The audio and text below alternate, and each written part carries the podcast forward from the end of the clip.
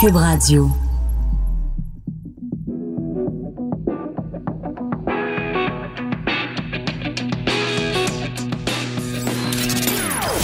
Des opinions bien à elle.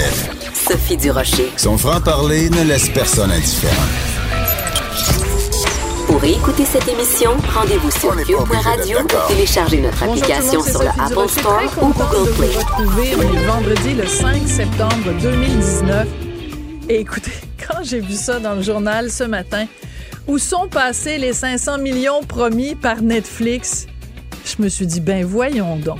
C'est pas vrai. Alors, un petit recul euh, dans, le- dans le temps. Un petit recul il y a deux ans. Vous souvenez-vous, Mélanie Joly, qui était à l'époque ministre du patrimoine, absolument incapable de nous expliquer clairement pourquoi le gouvernement de Justin Trudeau refusait d'imposer à Netflix la même taxe qu'il impose à tout le monde qui offre des produits de consommation, c'est-à-dire une taxe TPS, TVQ, enfin dans le cas du gouvernement euh, euh, fédéral, évidemment la TPS. Et donc, elle disait non, non, on n'imposera pas de taxe Netflix. Puis. Donc, elle était incapable de nous expliquer clairement pourquoi.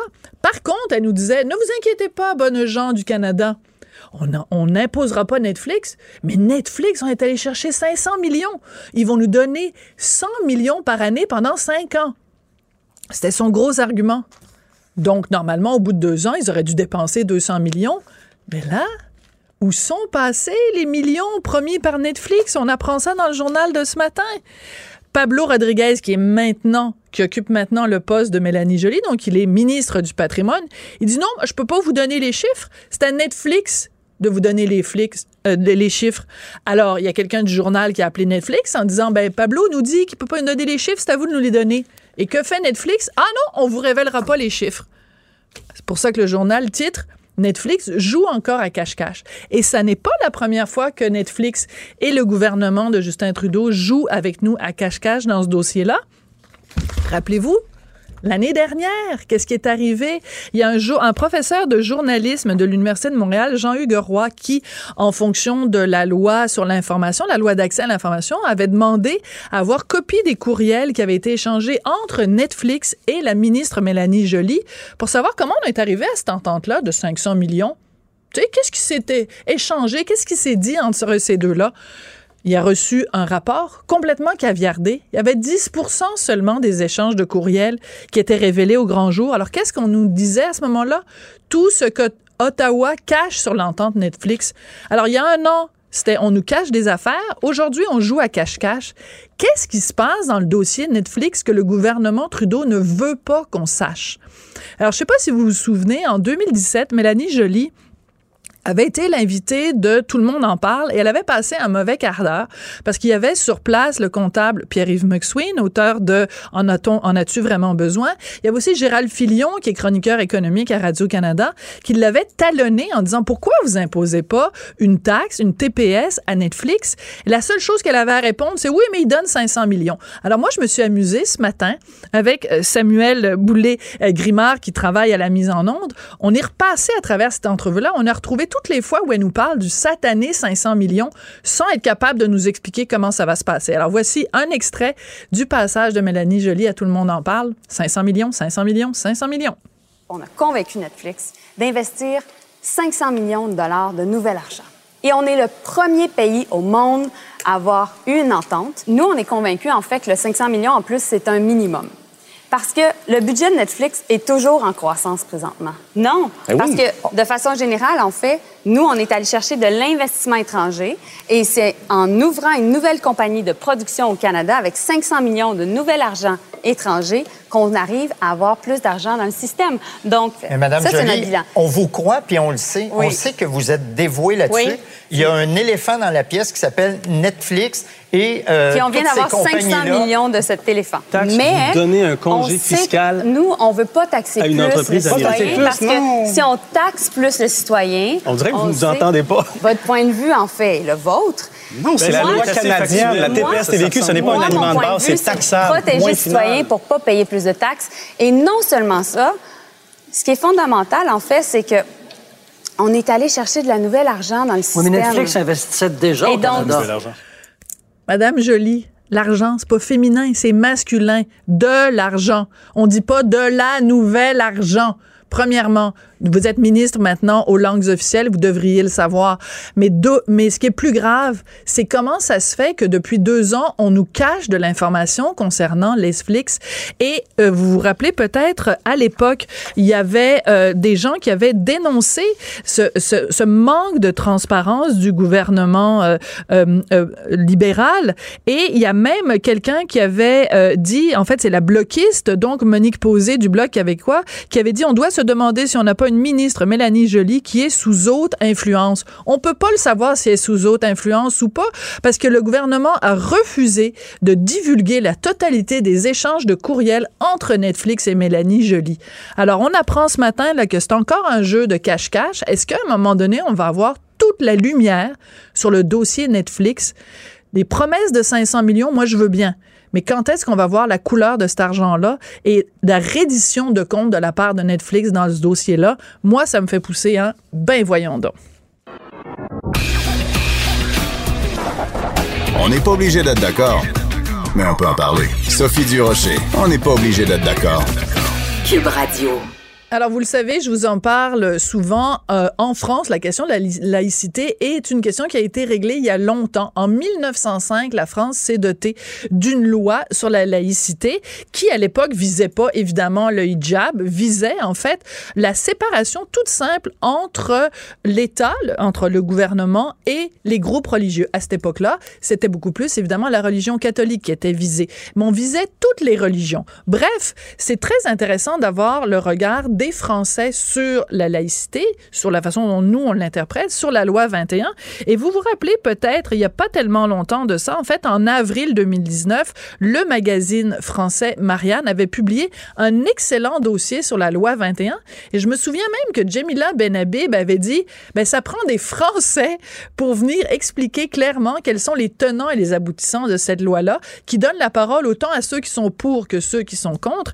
Et ce texte-là sur la laïcité avait été écrit par Rachel Binas, qui est donc journaliste reporter pour Marianne. Ben, il se trouve que Rachel est de passage au Québec où elle va justement suivre la suite de la loi 21. Je me suis dit quelle belle occasion de l'interviewer. On va parler aussi de d'autres dossiers qu'elle a couverts, mais d'abord, on va parler de laïcité. Bonjour Rachel, comment allez-vous? Très bien. Merci de votre invitation. Ben ça me fait plaisir. Donc, c'est vrai que à cette époque-là, vous aviez donc présenté vraiment les pour et les contre de la du projet de loi 21. Quand on regarde euh, toutes les discussions qu'il y a au Québec sur la loi 21, quand on est français, quand on est journaliste comme vous, qu'est-ce qui, qu'est-ce qui nous apparaît euh, en plein, en plein, en plein visage? Alors, une petite chose avant de, de débuter, euh, c'est que la France n'a pas totalement réglé aujourd'hui les questions euh, de on laïcité. Est on, est on, a, on a un socle, mais il y a encore un certain nombre de problèmes et d'enjeux qui se posent en France. Donc, euh, donc on va pas apporter une solution aux Québécois, loin de, loin de là. Euh, c'est un sujet qui fait pas forcément l'ouverture des journaux télévisés en France. Ouais. Néanmoins, on est cousins et la France, enfin les Français observent avec euh, attention euh, ce qui se passe Mhm. ici, notamment sur cette problématique-là. Le peut-être la première réaction que, que j'ai eue, euh, je ne dirais pas qu'elle est générale, en tout cas c'était la mienne, euh, c'est que ça me chagrinait un petit peu de voir des Québécois euh, particulièrement sensibles aux pressions dont ils pouvaient euh, être l'objet, Mhm. Euh, c'est-à-dire euh, les accusations, voilà, en racisme, etc. Racisme, xénophobie, Tout intolérance, repli sur soi et tout ça. Et, et si je peux m'exprimer de manière un petit peu familière, Oui. euh, premier réflexe dans l'intimité, ça a été de me dire mais les Québécois ne doivent pas s'excuser d'exister. euh, les Québécois ont leur propre identité, leur propre vision de la société, de, ces, de, de ce qui est euh, le commun, le vivre ensemble, comme Mhm. on aime à le dire. Euh, et leur vision n'est pas celle du Canada multiculturel.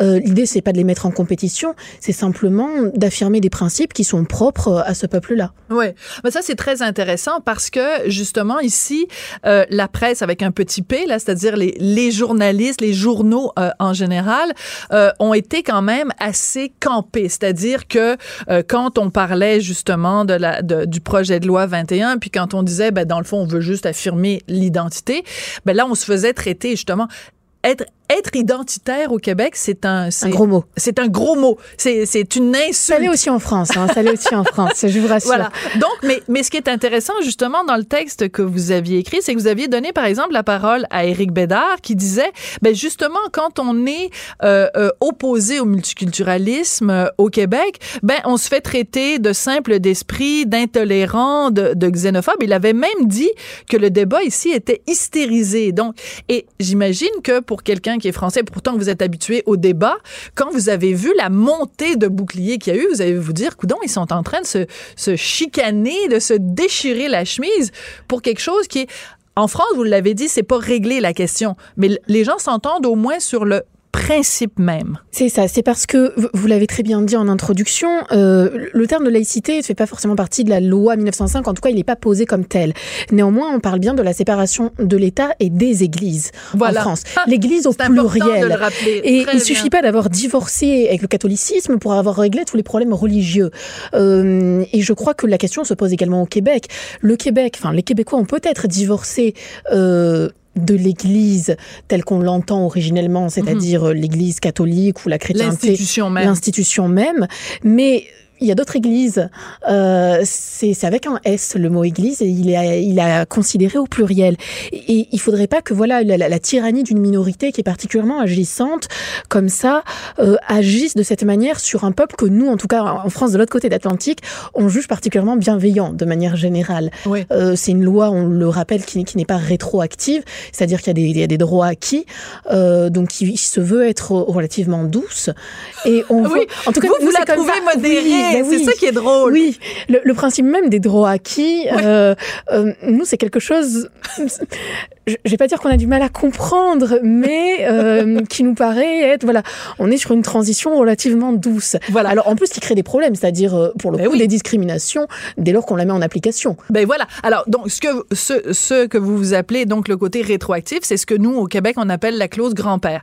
C'est la clause donc pour bien que tout le monde comprenne, c'est la clause qui dit ben si vous portez déjà le, la kippa, si vous portez déjà le turban, si vous portez déjà le voile, si vous portez déjà la croix euh, catholique ou tout autre signe religieux, Vous pouvez avez le droit de le garder de le porter.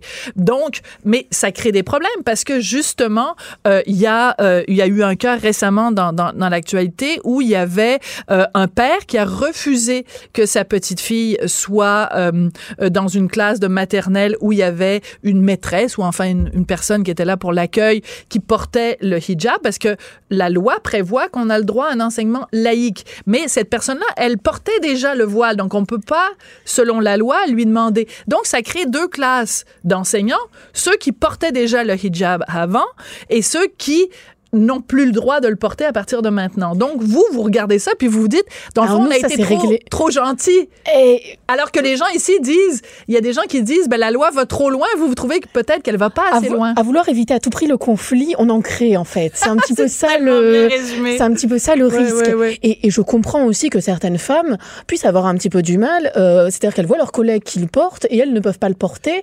Euh, je peux comprendre que ça soit difficile à accepter. Il y a un moment les choses. En fait, il faut être solide sur ses appuis. Euh, le, les pays ne sont pas, un État n'est pas, en tout cas le Québec n'a pas vocation à l'être, et c'est la même chose pour la France, un livre blanc où toutes les expressions pourraient avoir lieu, tout, tout se voudrait. Ce n'est pas non plus un livre où tout est écrit, il n'y a pas de place pour l'autre. Il y a un juste milieu. Je crois que cette loi 21, c'était un petit peu ça, son esprit, c'était d'expliquer, de rappeler les règles et les différences entre le Canada et le Québec. Non, mais c'est très intéressant. Euh, oui, vraiment, c'est très, très, très bien résumé parce qu'en voulant, en fait, le gouvernement euh, Legault a voulu être très gentil et a voulu faire euh, des compromis parce que il se disait aussi, c'est que si on, on impose, bon, euh, la, la laïcité et que euh, c'est plus personne de ceux qui le portaient déjà euh, continue à, le porter, euh, ben on, on, ça va être plus difficile à faire passer dans la population. Donc on a voulu être gentil, mais en faisant ça, en effet, on a, on a créé euh, des conflits. Bon, ben écoutez, c'est absolument passionnant la, la discussion sur euh, la laïcité. Il y a un autre dossier dont je veux absolument vous parler parce que vous avez fait un reportage donc dans le dans le magazine Marianne sur une problématique qui est en France, mais qui est aussi au Québec. Sauf qu'au au Québec, on n'en parle pas. Il n'y a pas de journaliste d'enquête récemment, en tout cas, qui a fait une enquête là-dessus. Et je veux vous entendre sur ce sujet-là, sur l'excision, parce que je pense que ça va peut-être réveiller des collègues euh, à moi au Québec qui vont se dire, zut, il y a sûrement le même genre de situation ici, il faut qu'on fasse enquête là-dessus. Donc, vous avez euh, découvert, en fait, que en France, il y a une, augmentation, en tout cas, de cas de femmes qui se sont fait exciser. Donc, on va peut-être commencer par dire c'est quoi l'excision. Voilà, alors sans rentrer trop dans les détails, euh, parce que l'idée n'est pas de faire fuir les auditeurs. Surtout que c'est Euh, l'heure du lunch, puis en ça plus, peut euh, bon appétit. Ouais. c'est, euh, en quelques mots, l'excision, c'est l'ablation du clitoris. Ça peut s'accompagner ou pas de l'ablation totale ou partielle des petites lèvres. Euh, c'est- donc, ça fait partie des mutilations génétiques, euh, génitales, pardon, Oui. mutilations génitales. C'est interdit en France, c'est interdit dans beaucoup de, de- de pays, c'est interdit euh, au Québec. Bien sûr. Euh, et pourtant, ça se pratique, ça se pratique en France. Alors, c'est toujours compliqué, c'est-à-dire, est-ce qu'il y a de plus en plus de cas ou est-ce que c'est simplement que l'identification est plus facile? Néanmoins, on sait qu'il y a euh, une augmentation.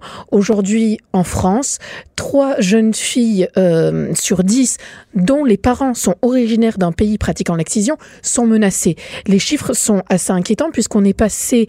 euh, grosso modo de 64 000 euh, jeunes femmes excisées dans les années 62 000 par- euh, pardon dans les années 2000 contre 124 000 grosso modo au début des années 2010.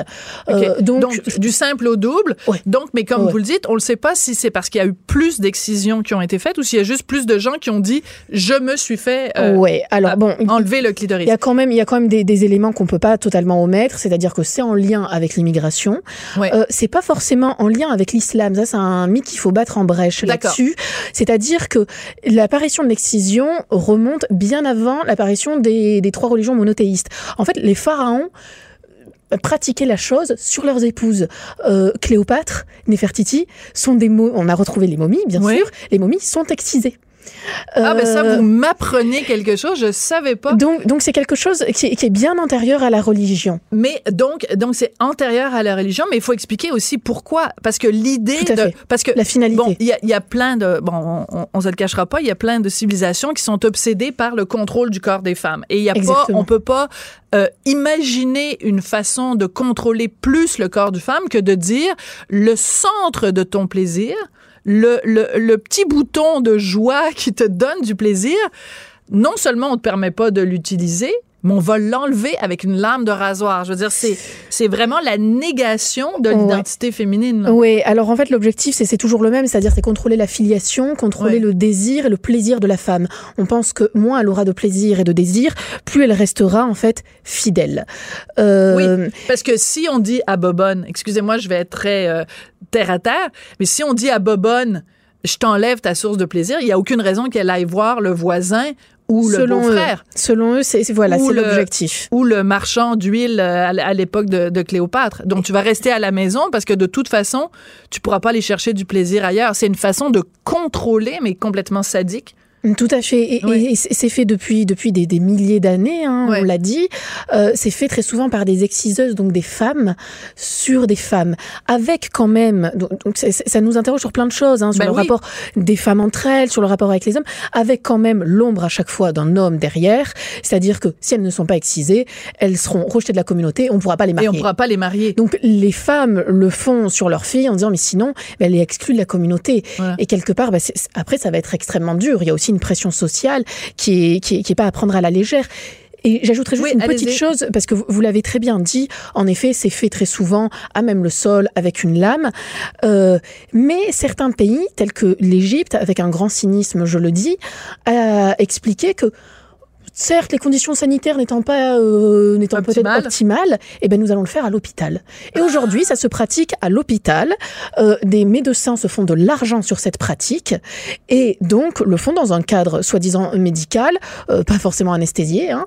Euh, euh, voilà. Donc, Alors que, alors que le serment d'Hippocrate, je pense que la première phrase dans un serment d'Hippocrate, c'est euh, avant toute chose, ne fais pas de mal. Mm. Je veux dire, en anglais, je vais le dire en anglais, first do no harm. C'est le début du, du serment euh, d'Hippocrate. Euh, et donc, euh, je veux dire que, On en que est loin. l'idée qu'un médecin de- pratique dans un hôpital l'excision. Mais ce qui est intéressant dans, dans votre enquête, c'est que vous avez démontré aussi que euh, souvent, le- le- l'excision est pas nécessairement faite sur le territoire français, mais c'est à l'occasion de vacances. Alors, on retourne à la maison, on retourne en Égypte, on retourne, euh, je sais pas, en Tunisie, peu importe. Et euh, on, on, on, on fait de l'excision des petites filles. Et des fois, ça prend très longtemps à cicatriser. Donc, pendant un an, elle reste au pays, puis après, elle revient à la maison. Donc, il y a comme tout un, un, un schème mental, c'est toute une organisation qui est faite autour de ça. Tout à fait. En fait, dans les années 80, on a eu quelques grands procès en France. Euh, maintenant, il y en a, il y en a quasiment plus. Euh, je crois qu'en Angleterre, là, le premier a eu lieu peut-être l'année dernière, euh, alors que l'interdiction a cours depuis au moins les années 80-90. Donc, il y a, il y a un problème hein, sur l'application parce qu'on a la loi, mais on l'applique pas quelque part. Oui. Et en effet, ce qui se passe, c'est que en France, je ne sais pas si c'est la même chose au Québec, mais on a un suivi euh, de un suivi médical obligatoire pour les ans. de 0 à 6 ans. Et pour éviter justement l'identification de ces fillettes, au lieu de faire la pratique donc de 0 à 6 ans, on l'a fait plus tard, on l'a fait de 7-8 ans à oui. 12-13 ans. Comme ça, on se dit, ben, on n'a pas, il n'y a pas un médecin On qui va aller se mettre le nez là. Exactement. Donc, on va pas. euh, Mais en- encore une fois, je, je rappelle aux auditeurs la raison pour laquelle je voulais que, que Rachel vienne ici nous en parler, c'est que je pense que mes collègues journalistes doivent se pencher là-dessus et, pour qu'on pour qu'on sache l'ampleur du phénomène, parce que vous l'avez mentionné tout à l'heure. Bien sûr, on, a- on enlève la côté le côté religieux. Là, c'est pas relié nécessairement à l'islam, mais il reste que c'est relié à l'immigration. C'est-à-dire Mais- qu'en fait, je veux dire, euh, au, au, au Québec, c'est pas une pratique, donc c'est une pratique qui est importée de, de différents, une différents pays. Puis l'idée n'est pas aujourd'hui de pointer du doigt une communauté ou une autre, mais c'est juste de prendre la défense de ces petites filles à qui on enlève parce que il y a des séquelles absolument. Ah, c'est, ça va énorme. jusqu'à la, parfois jusqu'à la mort. Hein. Euh, certaines, certaines meurent, euh, il faut le dire. Il y a des douleurs euh, qu'elles ont tout au long de leur vie. euh, quand, des douleurs de toute façon au moment de la au moment de relation rapport, physique. quand elles vont même aux toilettes, euh, certaines meurent en L'accouchement. accouchement. Enfin, c'est c'est ben, c'est une mutilation, il n'y a, il y a pas Oui. d'autre mot. Euh, c'est complètement interdit. Il y a des pays où c'est extrêmement courant, c'est-à-dire qu'en Égypte, près de 92-95% des fillettes le sont, donc autant dire quasiment tout le monde. Ouais. En Guinée, c'est très courant. Vous le retrouvez en fait sur tous les continents, en Amérique du Sud également, Hmm. en Inde, etc. Il n'y a pas de raison, eu égard à l'immigration, que le Québec ou le Canada ne soit pas touché par ce, par ce fait. fléau. Tout à fait. mais euh, ce qui est intéressant, c'est qu'il y a des gens qui euh, font parfois un parallèle en disant oui, mais bon, l'excision, après tout, euh, il y a des enfants qui sont, des hommes qui sont circoncis, c'est à peu près la même chose. C'est une comparaison qui est vraiment, excusez-moi, je dis une expression très québécoise, c'est niaiseux en tabarnouche de faire cette comparaison-là, parce que quand on enlève, quand on fait une incision sur le prépuce, on n'enlève pas le pénis, là. C'est pas, on fait pas un bobit à, à l'enfant quand on lui fait ça. Tout à fait. Là, là, Là, on euh, parle de d'enlever le clitoris et dans certains cas d'enlever les petites lèvres. Alors pour répondre, voilà, à ces gens, euh, comme vous diriez, peut-être des bozos. Bon, ouais. Euh, que hein, vous connaissez exactement. le vocabulaire. je connais mes classiques. Ouais. Il s'agit pas d'un bout de peau ou d'un piercing ou d'un. Il s'agit d'un organe qu'on supprime. Et puis il y a la question en fait de la finalité. Quand on parle de mutilation. C'est quelle est la finalité? Quel est coût euh, coût bénéfice. Euh, là on parle euh, de fillettes et de femmes ensuite qui vont avoir des séquelles extrêmement importantes quand elles restent en vie toute leur vie. Ouais. Euh, donc euh, il, il s'agit, il s'agit en fait bah, du- d'une mutilation, euh, tout simplement. Et si certains, alors je crois que c'était Daniel Weinstock, euh, un philosophe de chez vous, Ouais. expliquait qu'il fallait peut-être le remplacer par une excision symbolique. Non, ça, c'est, non, il n'y a pas d'excision symbolique. Il n'y a pas d'excision la- symbolique ouais. à avoir. Non. Euh, et et j'en, profite simplement, peut-être, euh, un livre vient de sortir, j'ai pas eu l'occasion de le lire, Ouais. mais ça s'appelle euh, Silence on coupe, euh, les mutilations génitales féminines au Québec, de Luce Cloutier et André Yanakopoulos. Euh, et voilà, qui ont peut-être le mérite de mettre euh, Ah ben oui, de ben, mettre je suis contente que vous me disiez ça. à Ben l'agenda, oui. à l'ordre du jour, cette, euh, cette thématique. Ben, je vais les recevoir justement pour euh, pour euh, pour répondre à ma question euh, qui est euh, euh, que- quel est l'état de la, de la situation au Québec en termes d'excision? Mais merci beaucoup, je vais les je vais les contacter puis je vais les recevoir euh, à l'émission.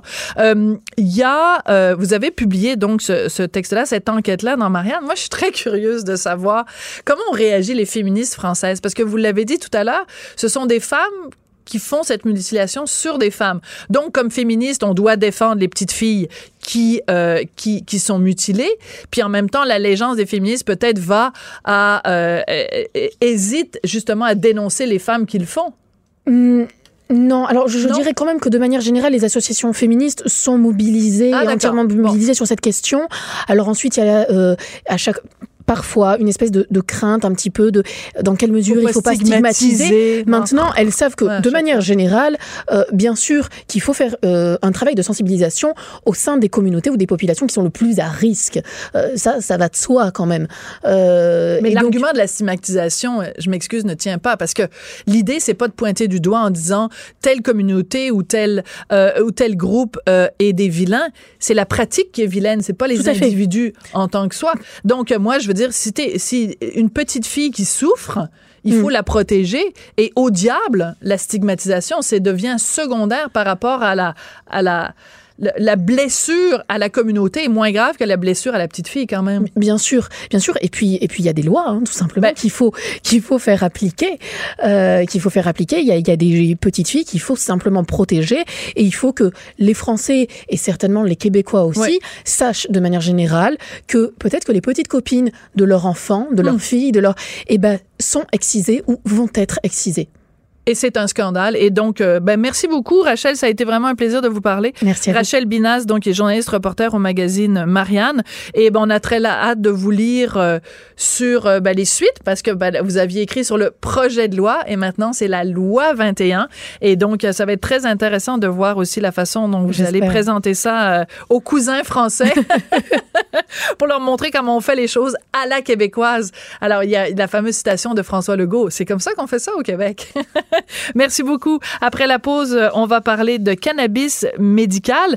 Comment le cuisiner? Ah, des muffins aux potes, peut-être. Vous allez peut-être écouter le, prochain segment. Vous avez préparé des muffins aux potes ce soir avant d'aller vous coucher. On n'est pas obligé d'être d'accord. Pour nous rejoindre en studio. Studio à commercial cube.radio. Appelez ou textez. 187 cube radio. 1877 827 2346. Alors, c'est vendredi, peut-être que vous avez envie de vous mettre au fourneau, préparer des bons petits plats et pourquoi pas préparer euh, des muffins aux potes ou des brownies aux potes pas pour avoir un buzz, pas pour être euh, high, comme on dit, mais simplement pour les vertus thérapeutiques du cannabis. Alors, pour avoir des bons conseils de cuisine, j'ai l'impression, je me sens un peu, tu comme un Ricardo.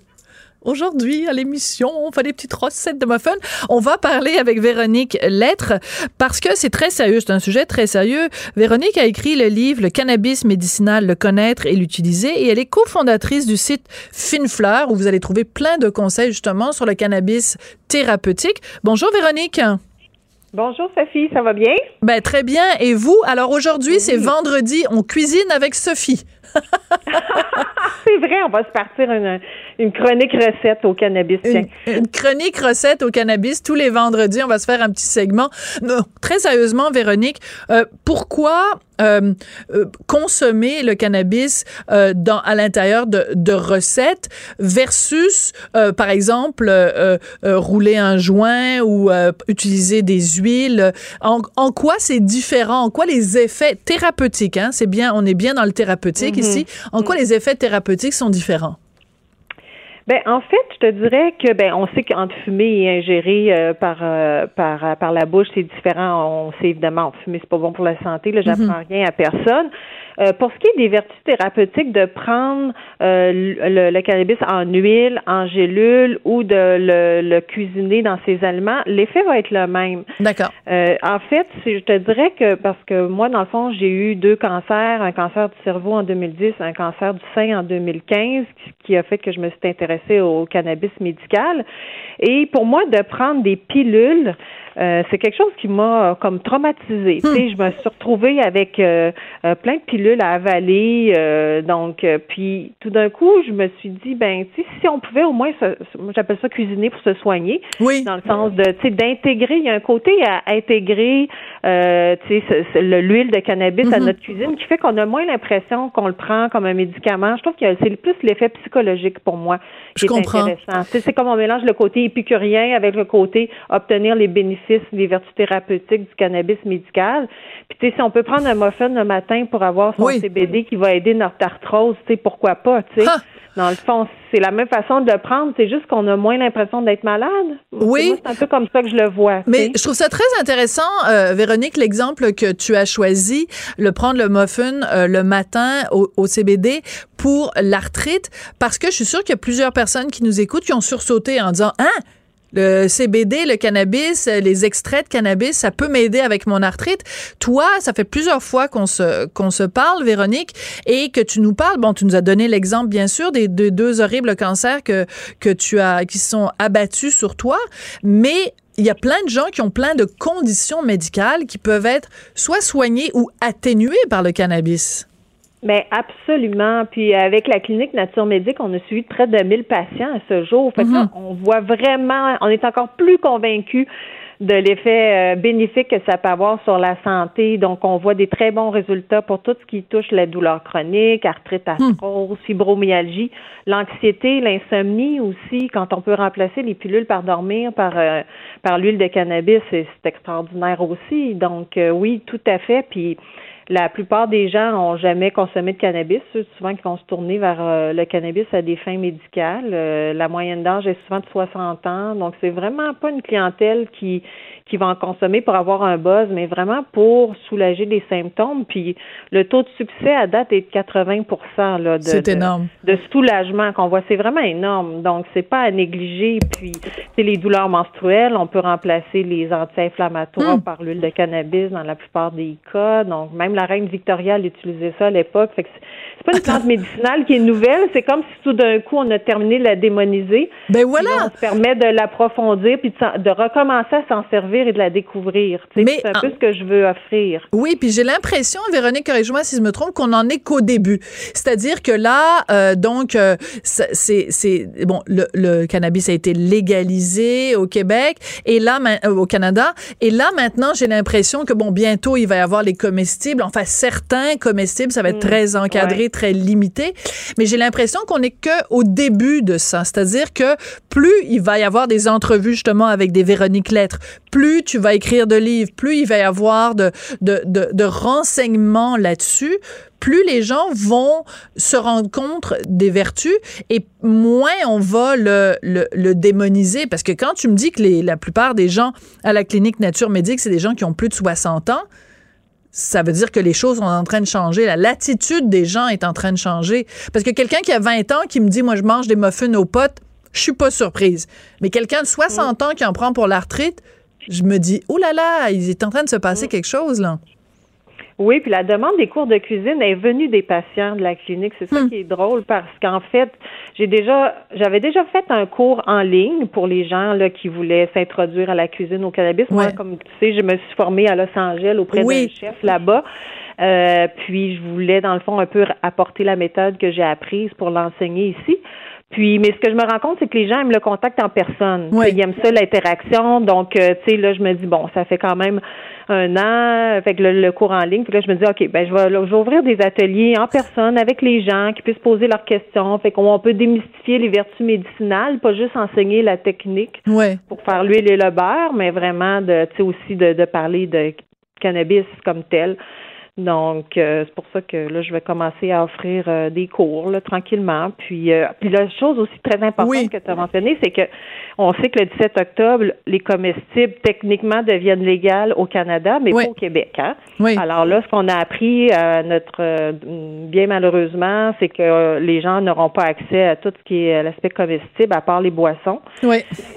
Il y a beaucoup de patients qui veulent des comestibles. Donc, euh, Donc ils vont être obligés de les faire eux-mêmes.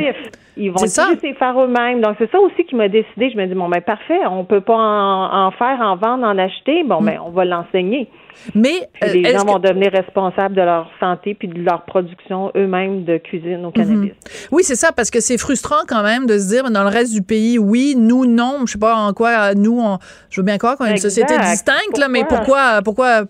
On veut nos muffins! On veut nos Oui, muffins! c'est les crèmes aussi, en plus, c'est en pire, en pire. Ils ont mis les, les crèmes topiques dans la même catégorie que les comestibles. Donc là, j'ai des patients qui peuvent même pas acheter une crème de CBD pour l'arthrite ou...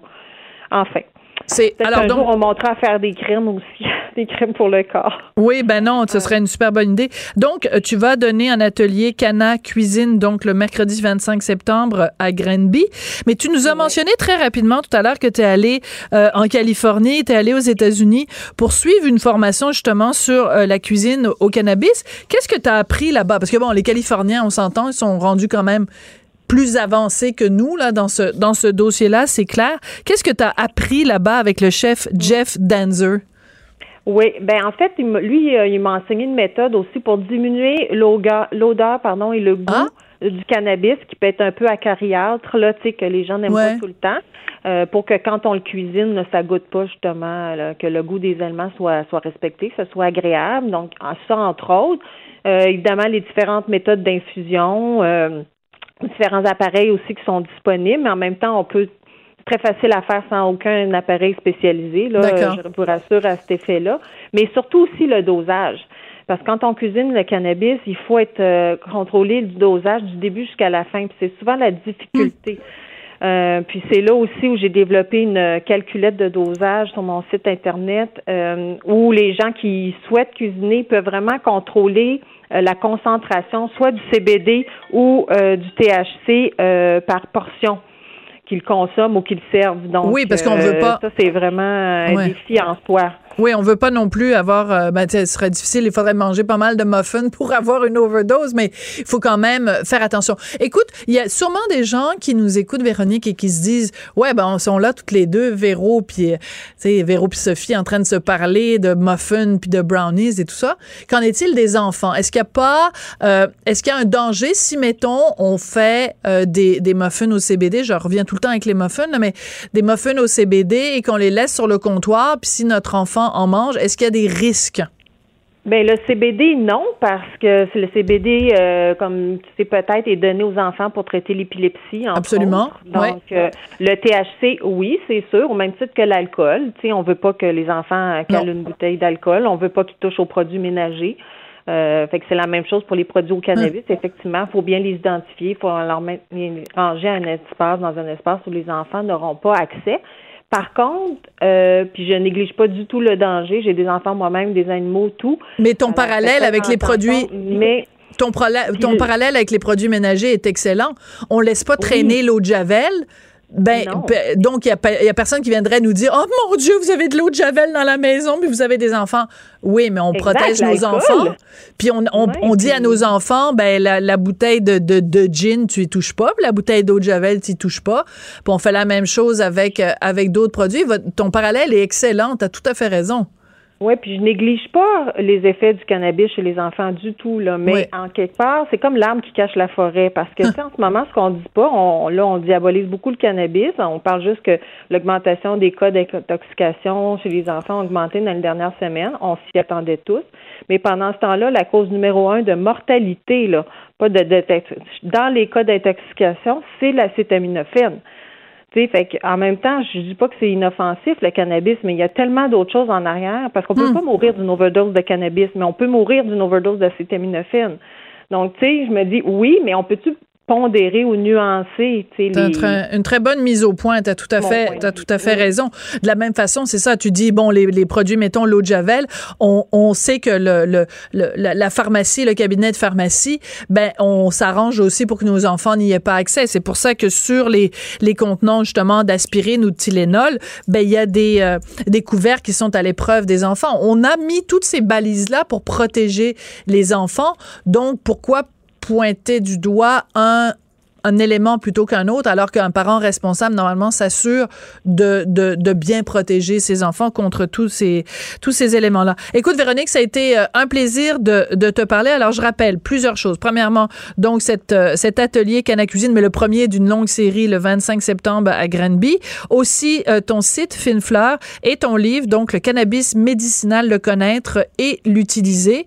Puis, euh, ben, écoute, qui sait. Pour les cours, ça serait sur mon site véroniquelette.ca que les gens peuvent s'inscrire. Puis, il y aura d'autres dates à venir. Ben, parfait. Merci beaucoup, Véronique. Véronique, qui est mon ancienne patronne dans le temps où j'écrivais dans les magazines de Québécois. Véronique était ma patronne. Et si on m'avait dit un jour que ma patronne, quand j'écrivais dans les magazines, un jour me donnerait en ondes à la radio des recettes de muffins aux potes, j'aurais dit, ben voyons donc. Tout est possible. Tout est possible dans la vie. Salut Véronique. Bye bye, au revoir.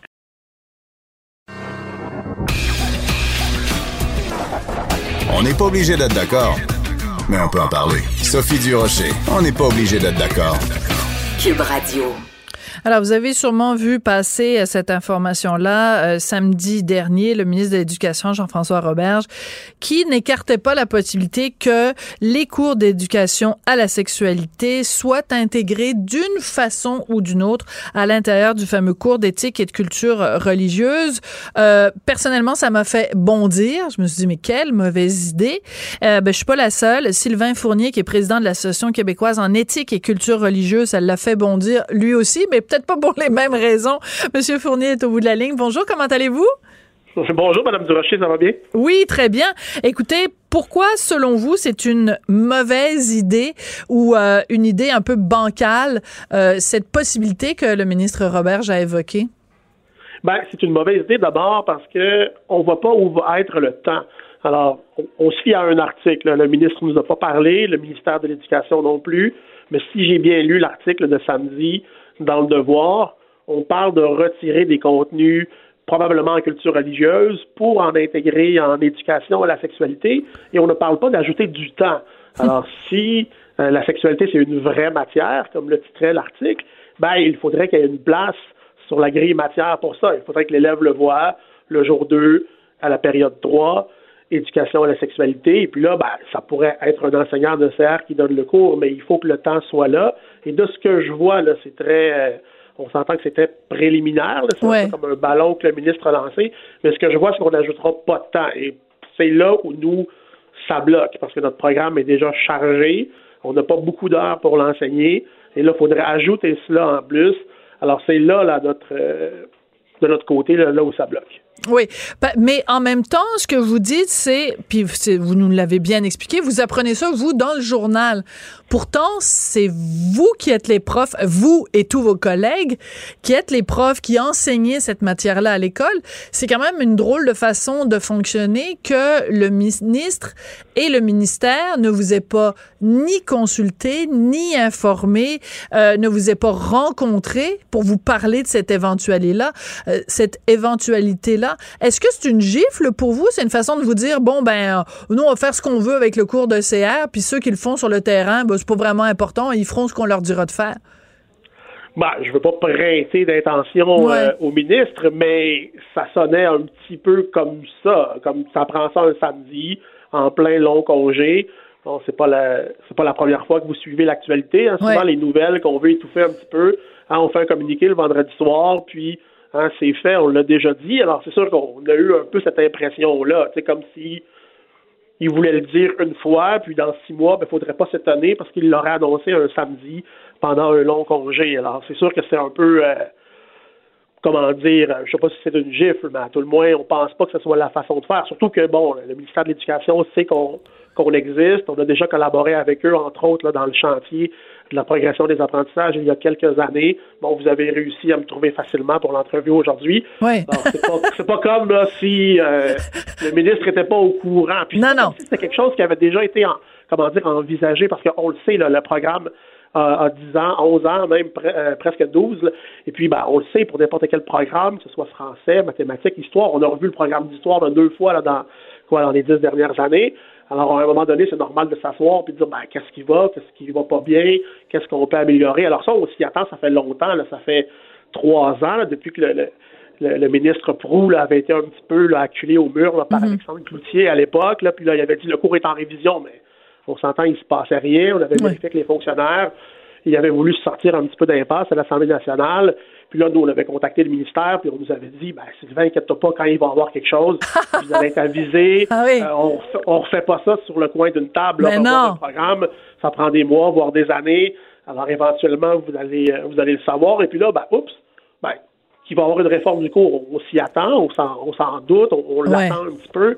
Mais que là, tout d'un coup, on va nous parachuter, là, 15 heures d'éducation sexuelle par année, ça, ça on l'avait pas vu venir. Non, j'imagine. Mais au-delà du fait que vous n'avez pas été prévenu, pas consulté, pas euh, informé, euh, il reste que à sa face même, on va se le dire, on peut, c'est difficile d'imaginer un professeur qui est devant des élèves et qui, euh, dans le même cours où on lui parle des religions monothéistes euh, ou et de toutes les, les règles que les religions imposent à la sexualité, parce qu'il y a beaucoup de religions qui imposent beaucoup de règles sur la sexualité, que dans le même cours, on va dire, hey, by the way, on va prendre une banane, puis on va voir comment on fait pour mettre un condom sur une banane. j'ai de la difficulté à imaginer comment on peut enseigner les deux dans le même cours.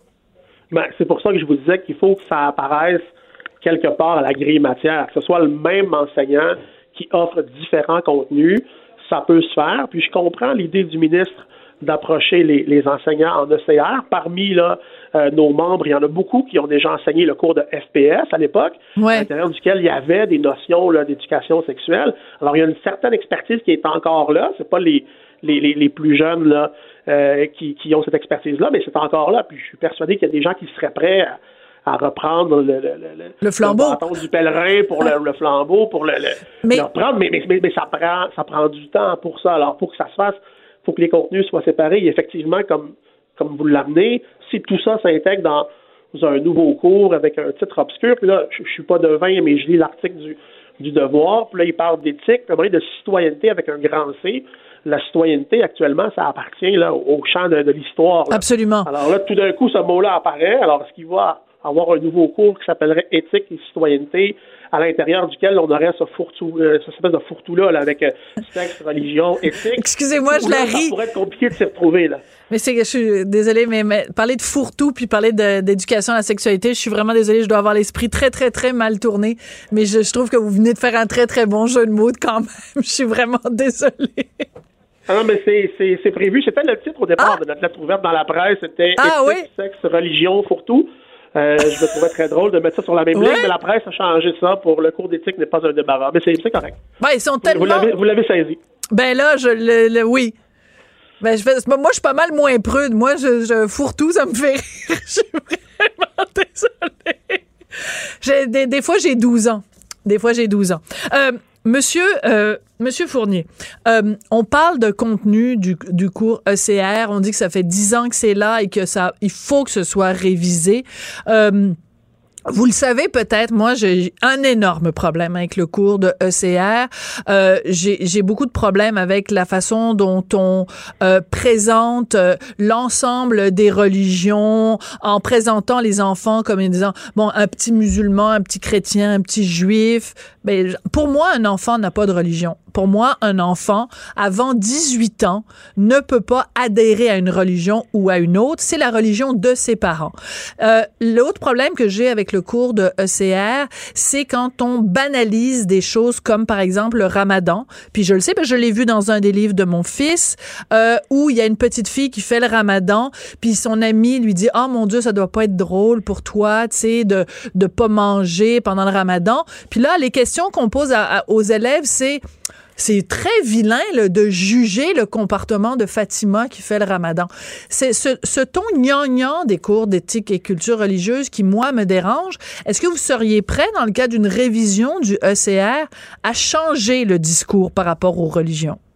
Ben d'un, le discours, c'est pas celui-là, c'est celui-là peut-être que vous percevez dans certains cahiers d'activité ou dans certains manuels. Il faut savoir qu'il y a un prof en avant de la classe. Euh, au primaire, je ne sais pas, mais au secondaire, je connais très très peu d'enseignants qui utilisent des matériels, euh, du matériel là, comme des, des manuels et des, des cahiers d'activité. Il y en a qui le font. C'est vrai que parfois, il peut y avoir là-dedans des choses où on peut se questionner comme, comme vous le faites, mais c'est vraiment pas l'esprit euh, l'esprit du cours. L'idée, c'est vraiment d'amener les élèves à comprendre, ben, d'abord ses racines. Ici au Québec, il y a une culture chrétienne qui est là. On mhm. peut pas, on peut pas, on peut pas éviter ça. Je veux dire. Alors, Mais pourquoi on l'apprend pas dans les cours d'histoire?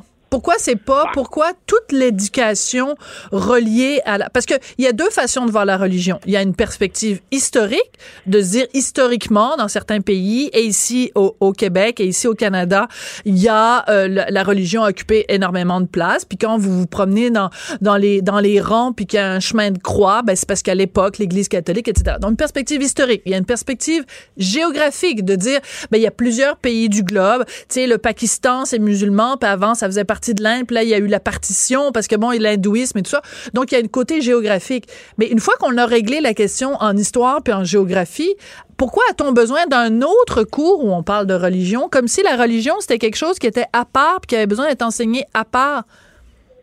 Ben, en fait, la religion, je veux dire, c'est un objet d'étude comme un autre. Je veux dire, ça prend ce minimum de culture religieuse-là, je crois, là, pour comprendre, je veux dire, nos mœurs, nos coutumes. Bon, c'est difficile de, lire l'actualité si on n'a pas un minimum de culture religieuse, puisque vous ben, dans l'histoire et dans la géographie.